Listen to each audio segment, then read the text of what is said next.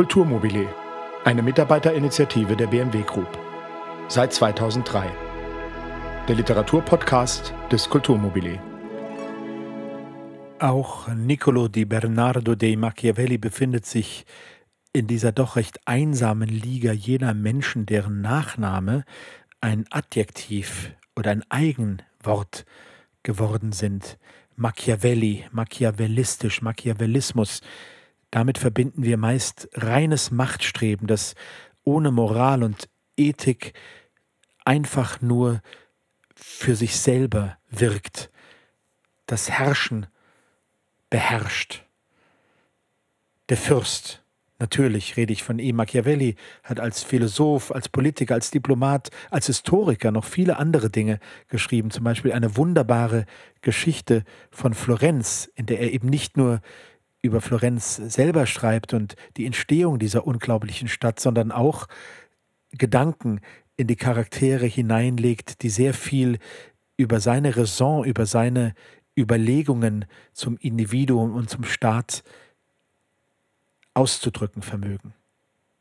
In Folge ein paar Ausschnitte aus Il Principe, aus Der Fürst von Machiavelli. Aus Kapitel 9 Der Volksfürst. Ich komme zu dem anderen Falle, wenn ein Bürger nicht durch Verbrechen oder eine andere unleidliche Gewalttat, sondern durch die Gunst seiner Mitbürger zum Fürsten seines Vaterlandes aufsteigt. Diesen Mann könnte man einen Volksfürsten nennen. Um zu dieser Herrschaft zu gelangen, ist nicht bloß Tüchtigkeit oder Glück erforderlich, sondern vielmehr eine erfolgreiche Schlauheit und ein Buhlen um die Gunst des Volkes oder der Großen. Da in jeder Stadt diese zwei gegensätzlichen Strebungen herrschen, so will das Volk die Herrschaft und die Unterdrückung durch die Großen nicht dulden, während die Großen das Volk zu beherrschen und zu unterdrücken trachten. Und aus dem Widerstreit dieser Strebungen entsteht in den Städten entweder Alleinherrschaft oder Freiheit der Anarchie.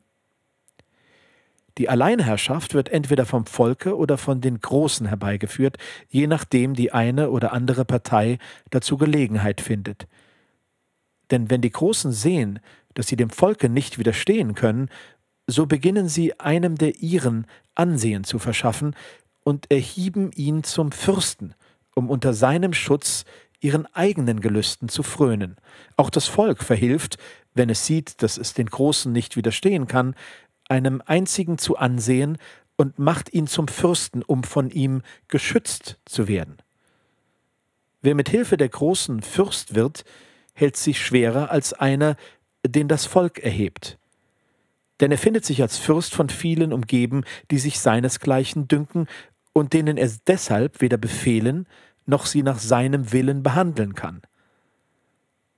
Wer aber durch die Volksgunst zur Herrschaft gelangt, steht ganz allein und hat keinen oder nur ganz wenige um sich, die ihm zu gehorchen nicht bereit wären. Außerdem kann er die Großen nicht auf ehrliche Weise befriedigen ohne Ungerechtigkeit gegenüber anderen, wohl aber das Volk, denn das Ziel des Volkes ist viel erhabener als das Ziel der Großen. Diese wollen unterdrücken, jenes aber will nicht unterdrückt sein. Es kommt hinzu, dass ein Fürst sich eines feindseligen Volkes nie versichern kann, weil es viele sind. Der Großen aber kann er sich versichern, weil es nur wenige sind. Das Schlimmste, was ein vom Volke gehasster Fürst zu gewärtigen hat, ist, dass es ihn im Stiche lässt. Von den feindlichen Großen aber hat er nicht nur zu befürchten, dass sie ihn verlassen, sondern auch, dass sie gegen ihn aufstehen. Denn da diese mehr Einsicht und Schlauheit besitzen, so sinnen sie im Voraus auf ihre Rettung und suchen die Gunst dessen zu erlangen, von dem sie hoffen, dass er siegen wird. Auch ist ein Fürst genötigt, beständig mit dem gleichen Volke zu leben, hingegen kann er leicht ohne die gleichen Großen auskommen, weil er jeden Tag welche erheben und erniedrigen und ihnen nach Gutdünken Ansehen nehmen kann und geben. Um diesen Punkt klarzustellen, sage ich, dass es zwei Arten gibt, die Großen zu behandeln. Sie betragen sich nämlich entweder so, dass sie sich ganz deinem Glücke anvertrauen oder gar nicht. Die, welche ganz zu dir halten und nicht habgierig sind, musst du ehren und lieben. Die, welche sich nicht an dich binden, müssen auf zwei Arten betrachtet werden. Entweder sie tun dies aus Feigheit und Mangel an natürlichem Mut, dann musst du dich ihrer bedienen, insbesondere wenn sie klug sind, denn im Glück wirst du von ihnen geehrt, und im Unglück hast du von ihnen nichts zu fürchten. Wenn sie sich aber aus ehrgeizigen Absichten nicht an dich binden, so beweisen sie, dass sie mehr an sich als an dich denken. Und vor diesen muss der Fürst sich hüten und sie als heimliche Feinde fürchten, denn sie werden im Unglück stets behilflich sein, ihn zu stürzen. Deswegen muss, wer durch Volksgunst Fürst wird, sich das Volk zum Freunde erhalten, was ihm leicht wird, da es ja nichts weiter verlangt, als nicht unterdrückt zu werden. Wer jedoch gegen den Willen des Volkes durch den Beistand der großen Fürst wird, muss vor allen Dingen suchen, das Volk zu gewinnen, was ihm ebenfalls leicht wird, wenn er es in Schutz nimmt. Und da die Menschen, wenn sie Gutes von einem erfahren, von dem sie Schlimmes erwarteten, ihrem Wohltäter größeren Dank wissen, so wird er beim Volke auf einmal beliebter sein, als wenn es ihn selbst zur Macht erhoben hätte. Der Mittel aber, das Volk zu gewinnen, sind mancherlei. Sie richten sich nach den Umständen und lassen sich deshalb nicht in eine bestimmte Regel fassen, weshalb ich sie ganz übergehe. Ich ziehe nur den Schluss, dass ein Fürst das Volk auf seiner Seite haben muss, weil er sonst im Unglück verlassen ist. Nabis, der Fürst der Spartaner, hielt die Belagerung von allen Griechen und von einem äußerst siegreichen Römer her aus und verteidigte das Vaterland und seinen Staat gegen sie. Und dazu genügte es, als die Gefahr nahte, sich einiger weniger zu versichern. Hätte er das Volk zum Feinde gehabt, so hätte dies nicht hingereicht.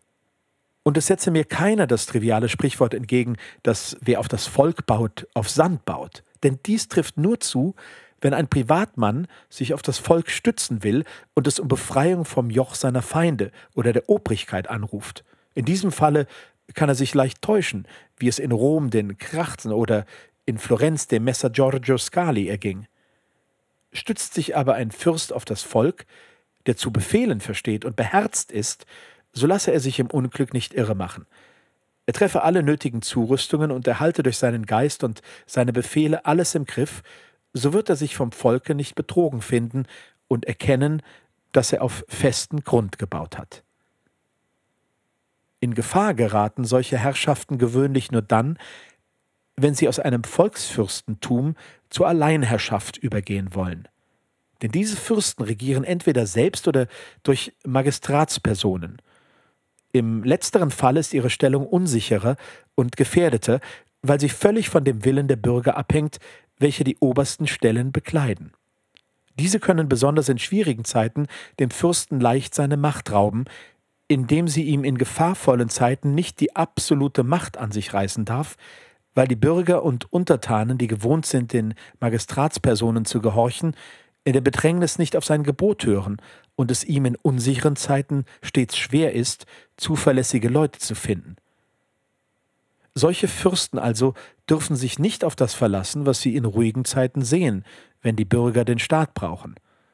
Alsdann ist jeder diensteifrig, verspricht jeder, will jeder für ihn in den Tod gehen, solange die Gefahr fern ist.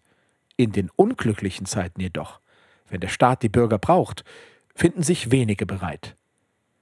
Ein solches Experiment ist umso gefährlicher, als man es nur einmal machen kann. Daher muss ein kluger Fürst dafür sorgen, dass seine Bürger unter allen Umständen und in allen Zeitläufen ihn und den Staat nötig haben. Dann werden sie ihm stets treu bleiben. Aus Kapitel 17 von der Grausamkeit und der Milde und ob es besser sei, geliebt als gefürchtet zu werden. Ich gehe zu den anderen oben genannten Eigenschaften über und sage, dass jeder Fürst danach trachten solle, für barmherzig zu gelten und nicht für grausam. Jedoch muss er darauf sehen, dass er diese Eigenschaft nicht falsch gebraucht.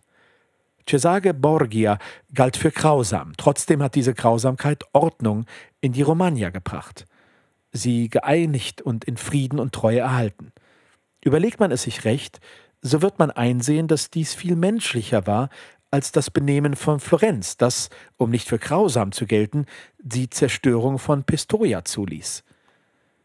Ein Fürst darf daher die Nachrede der Grausamkeit nicht scheuen, um seine Untertanen in Treue und Einigkeit zu erhalten. Denn mit einigen Strafgerichten, die du verhängst, bist du menschlicher, als wenn du durch übertriebene Nachsicht Unordnungen einreißen lässt, die zum Mord und Raub führen.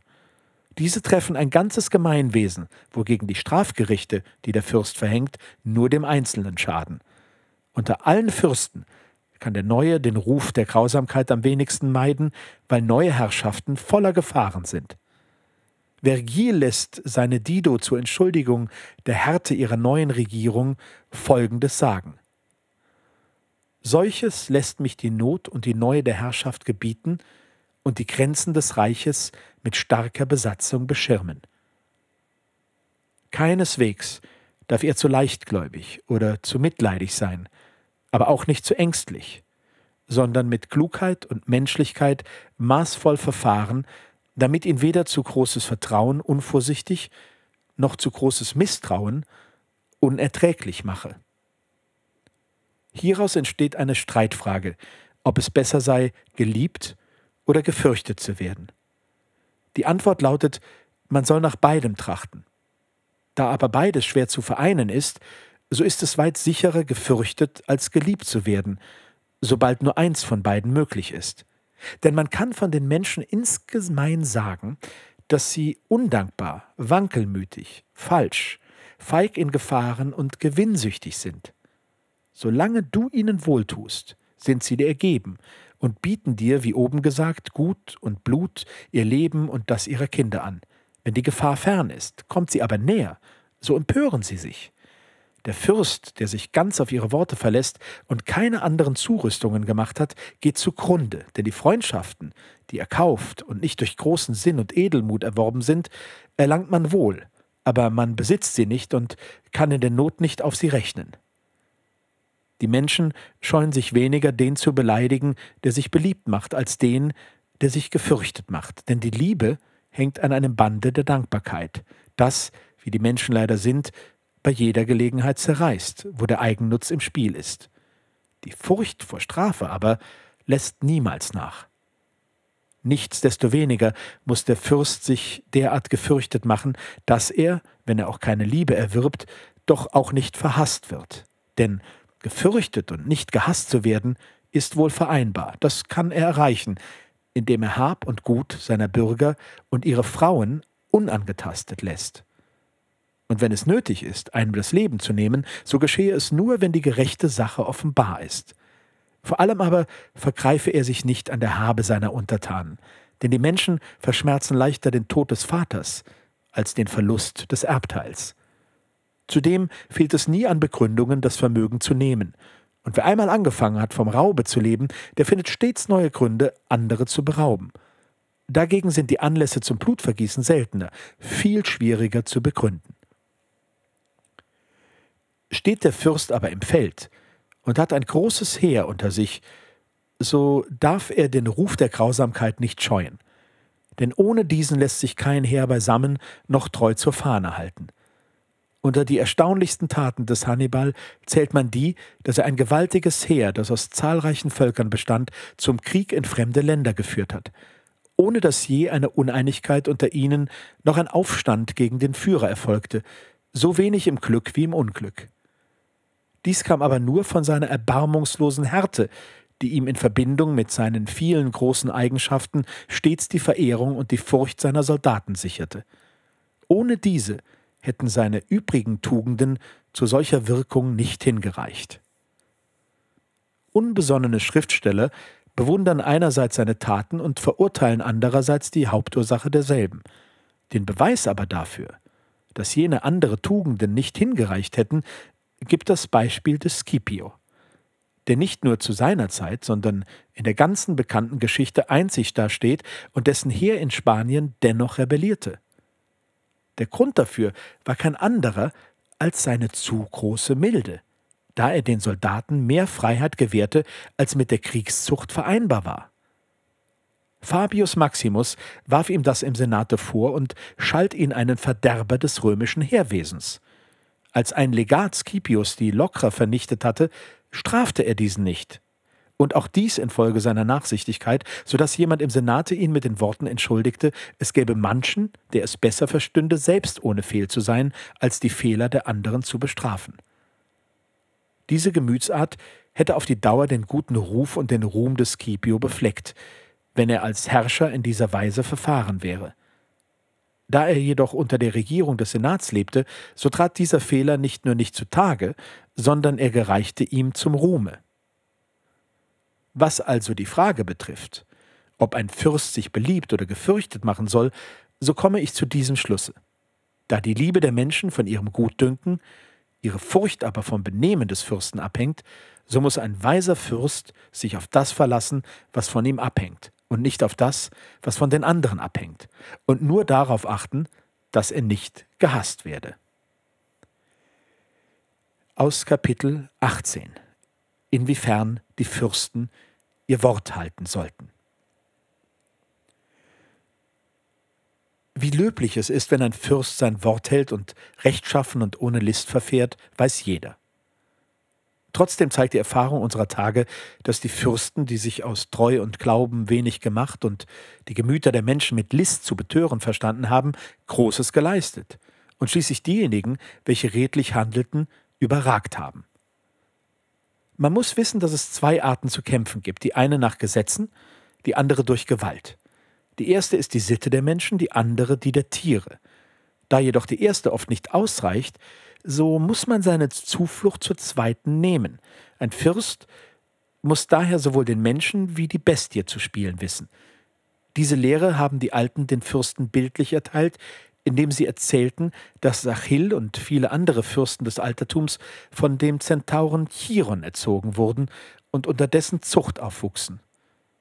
Einen solchen Lehrer zu haben, der halb Tier, halb Mensch war, soll nichts anderes bedeuten, als dass der Fürst beide Naturen zu gebrauchen wissen soll und dass die eine ohne die andere nicht bestehen kann.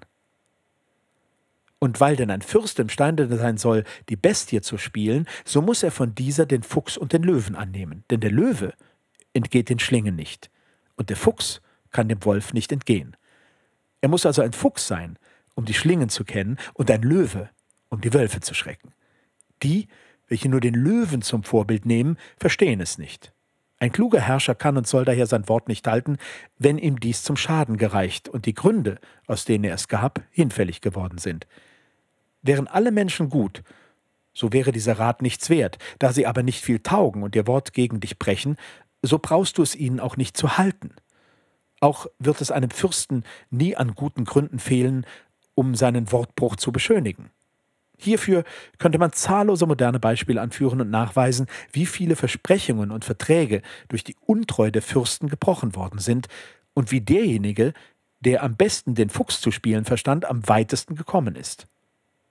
Freilich ist es nötig, dass man diese Natur geschickt zu verhehlen versteht und in der Verstellung und Falschheit ein Meister ist.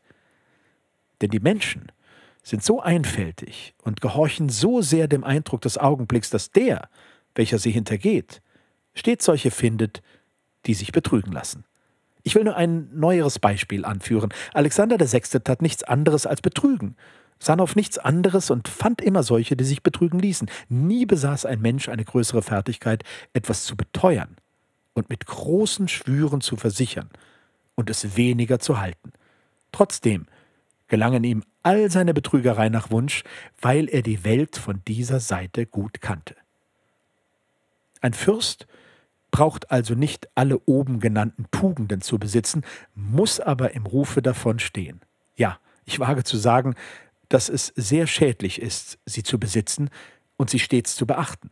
Aber fromm, treu, menschlich, gottesfürchtig und ehrlich zu scheinen, ist nützlich. Man muss nur sein Gemüt so gebildet haben, dass man, wenn es nötig ist, auch das Gegenteil vermag.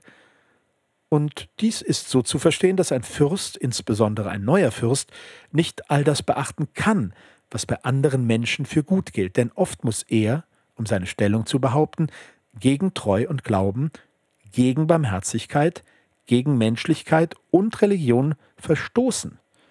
Daher muss er ein Gemüt besitzen, das sich nach den Winden und nach dem wechselnden Glück zu drehen vermag und wie gesagt, zwar nicht vom Guten lassen, wo dies möglich ist, aber auch das Böse tun, wenn es sein muss. Ein Fürst muss sich daher wohl hüten, je ein Wort auszusprechen, das nicht voll der oben genannten fünf Tugenden ist. Alles, was man von ihm sieht und hört, muss Mitleid, Treue, Menschlichkeit, Redlichkeit und Frömmigkeit ausstrahlen. Und nichts ist nötiger als der Schein dieser letzten Tugend, Frömmigkeit. Denn die Menschen urteilen insgesamt mehr nach den Augen als nach dem Gefühl, denn sehen können alle, fühlen aber wenige. Jeder sieht, was du scheinst, wenige fühlen, was du bist.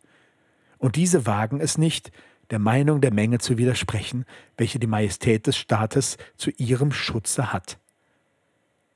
Bei den Handlungen aller Menschen, insbesondere der Fürsten, welche keinen Richter über sich haben, blickt man immer nur auf ihr Ergebnis. Der Fürst sehe also nur darauf, wie er sich in seiner Würde behaupte. Die Mittel werden stets für ehrbar befunden und von jedermann gelobt werden. Denn der Pöbel hält es stets mit dem Schein und dem Ausgang einer Sache. Und die Welt ist voller Pöbel. Die wenigen Klügeren aber kommen nur dann zur Geltung, wenn die große Menge nicht weiß, woran sie sich halten soll. Ein Fürst, den ich lieber nicht nenne, predigt nichts als Frieden und Treue und tut von beidem das Gegenteil. Hätte er aber beides befolgt, so hätte er mehr denn einmal Ruf und Thron verloren.